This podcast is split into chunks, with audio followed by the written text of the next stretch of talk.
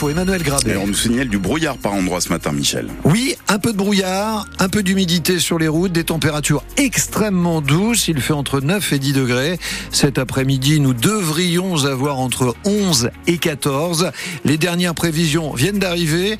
Des éclaircies, belles par endroits, mais qui ne durent pas mais qui sont là quand même. On retient le meilleur. 5 mm d'eau dans les, les nouvelles prévisions. On était à 10 euh, initialement.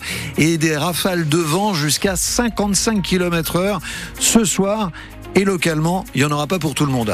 Sur votre route, Stéphane vient de nous déposer ce message au 02 35 07 66 66, axe Montfort-sur-Rille, Ponto de Mer. La route est barrée pour cause de travaux à la hauteur d'Anneville-Annebeau et ce n'est pas signalé en amont. Mauvaise surprise pour notre camarade Stéphane.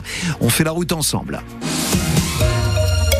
La fin de l'aventure pour le FC Rouen en Coupe de France de foot. Les Diables Rouges éliminés hier soir par euh, Valenciennes en quart de finale devant 9000 spectateurs, un stade Robert Diochon chaud bouillant et les nerfs mis à rude épreuve par une égalisation des Rouennais sur penalty à la 90e minute, un partout entre les deux équipes. Il a fallu aller au tir au but pour les départager et l'exercice qui avait permis euh, aux Rouennais l'exploit contre Monaco et Toulouse a tourné cette fois à l'avantage de leurs adversaires nordistes.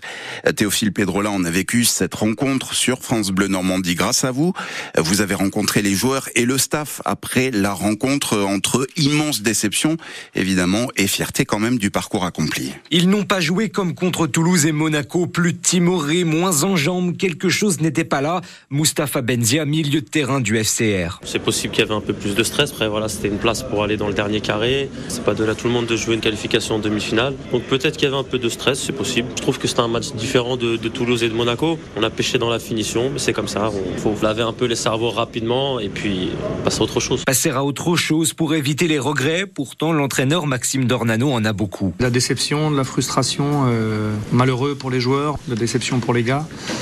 Je trouve qu'on est passé un petit peu à travers notre première mi-temps, on était un petit peu contracté, on, on a fait beaucoup de, fautes techniques. Ça nous a rappelé que le niveau professionnel, le niveau Ligue 2 est, impitoyable. Puis après, bah, la série de tirs au but où on les a peut-être moins bien frappés que, la dernière fois, certainement même. Car contre Toulouse puis Monaco, le FCR avait marqué 17 de ses 18 tentatives. Hier, seulement 2 sur 4, mais le défenseur Laminsi n'en veut surtout pas à ceux qui ont échoué. C'est eux les vrais bonhommes d'être euh, allés tirer les pénalties. C'est plutôt nous les fautifs, ceux qui ont débuté le match, et eux les, les vrais bonhommes de cette rencontre. Place maintenant à opération maintien en championnat, de beaux souvenirs et des regrets plein la tête. Et le prochain match en championnat justement, c'est à Diochon contre Sochaux. Ce sera lundi. Valenciennes qualifiée pour les demi-finales de la Coupe de France rejoint Lyon. Les deux autres tickets vont se jouer entre le Puy-en-Velay et Rennes ce soir, puis entre le PSG et Nice. bravo à Phil Pedrola qui a tout donné également, comme les mhm. joueurs l'entend ce matin. Il a la voix, la voix d'après-match que vous avez vécu en direct sur France Bleu.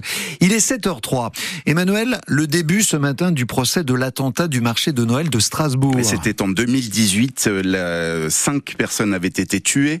Euh, procès devant la cour d'assises spéciale de Paris. Quatre personnes jugées pendant cinq semaines, accusées d'avoir aidé le terroriste et de lui avoir fourni des armes terroristes qui avaient été abattues par les forces de l'ordre après 48 heures de traque. 267 voix pour, 22 abstentions, 50 contre. Les sénateurs ont très largement validé l'inscription de l'IVG dans la Constitution hier soir. Emmanuel Macron, le président de la République, a immédiatement convoqué le congrès des deux chambres. La réunion de l'Assemblée nationale et du Sénat, ce sera lundi à Versailles. Pour adopter définitivement la réforme, il faut pour cela une majorité qualifiée, c'est-à-dire qu'au moins 60% des sénateurs et des députés votent pour. Et ce matin, à l'Assemblée nationale, on se penche sur la loi EDF du député socialiste de l'heure, Philippe Brun. Dans le cadre de la niche parlementaire socialiste, c'est une loi visant à protéger EDF et pour la souveraineté énergétique de la France, c'est son nom. Loi déjà validée deux fois par les députés, puis par les sénateurs. Ce matin, c'est l'ultime vote pour faire définitivement adopter le texte, Laurent Philippot, texte auquel le gouvernement s'oppose. Cette adoption sénatoriale avait été saluée comme une grande victoire par le Parti socialiste qui compte bien remettre le couvert aujourd'hui. En cas d'adoption, la loi permettra entre autres, d'étendre le tarif réglementé de l'électricité aux très petites entreprises de moins de 10 salariés, comme les artisans.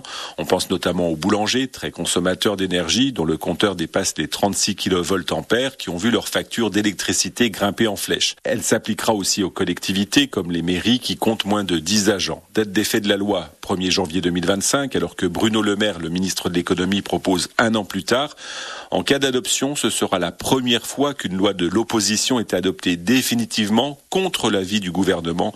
S'enthousiasme Philippe Brun sur son compte X, anciennement Twitter. Laurent Philippot. La mortalité routière en très forte baisse en Seine-Maritime en 2023, en baisse de près de moitié, 44% on a déploré l'année dernière 41 morts contre 74 en 2022, alors qu'au niveau national, la baisse n'est que de 3%. La majorité des tués en Seine-Maritime sont des usagers vulnérables, des conducteurs de deux roues et des piétons. C'est le jour de fierté après sept ans de travail pour nos trois entreprises de l'heure et de la Seine-Maritime qui ont participé à la construction du village olympique à Saint-Denis près de Paris. Emmanuel Macron l'inaugure ce matin.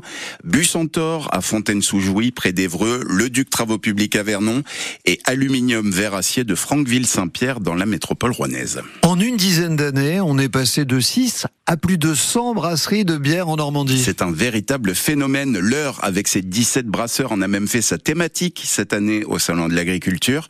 Marianne Naquet, vous vous êtes arrêté au bar à bière du pavillon Normandie où 11 brasseurs se relaient pendant toute la durée du salon.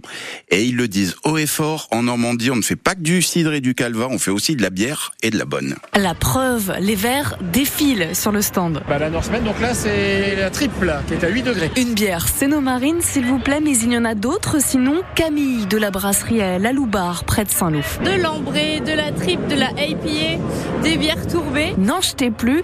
Allez, je vais goûter euh, aussi une faite à Saint-Sens, en Seine-Maritime. Le New England IPA. Je vais goûter avec Christophe Le Sénéchal qui tient la brasserie de la Baie tout près du Mont-Saint-Michel. C'est une petite catégorie de bière où on va être caractérisé par quelque chose d'assez fruité. Alors, moi je la trouve absolument délicieuse, mais euh, elle est, je sais pas, elle est légère, fruitée. Bah, au niveau du nez déjà, effectivement, on a quand même beaucoup d'arômes. Euh, oui, on va avoir les, fruits exotiques. Alors on a une pointe d'ananas qui est assez, assez subtile. Vous sentez tout ça? Moi, je sens pas trop l'ananas. Hein. On va dire que j'ai eu l'occasion d'exercer mon palais. Ça fait 20 ans qu'il pratique. Pour lui, pas de doute, la Normandie est bien une terre de bière et elle a plein d'atouts. Ce sont aussi des terres qui sont très propices à la culture du houblon. Et donc avec l'appui de la région, on est en train de reconstituer une filière complète qui va de l'épi au demi. Une filière en pleine ébullition, la bière normande qui selon lui un petit plus. Un petit supplément d'âme, une petite pointe de normandité. La Normandie qui produit 350 tonnes de malt par an et qui concentre 40 variétés de houblon. Et puis il y a des brasseries qui ont des noms rigolo aussi dans l'heure. Hein. Il y a la brasserie euh, Boujou. Moi, j'aime bien la brasserie Boujou. C'est à côté de Verneuil d'Avray, dit-on. On peut aussi, si on le souhaite, se mettre une cartouche. Il y a la brasserie La Cartouche. Ça, évidemment, on est à, à Bernay, clin d'œil au, Pays d'Ouche. Et puis, on peut terminer avec la brasserie de l'Apocalypse. Alors là, c'est la fin du monde. Hein. à Bois-Saint-Jérôme, près de Vernon. Il y a vraiment toute une variété. Oui, il y a de l'imagination chez les brasseurs. À consommer quand même avec modération.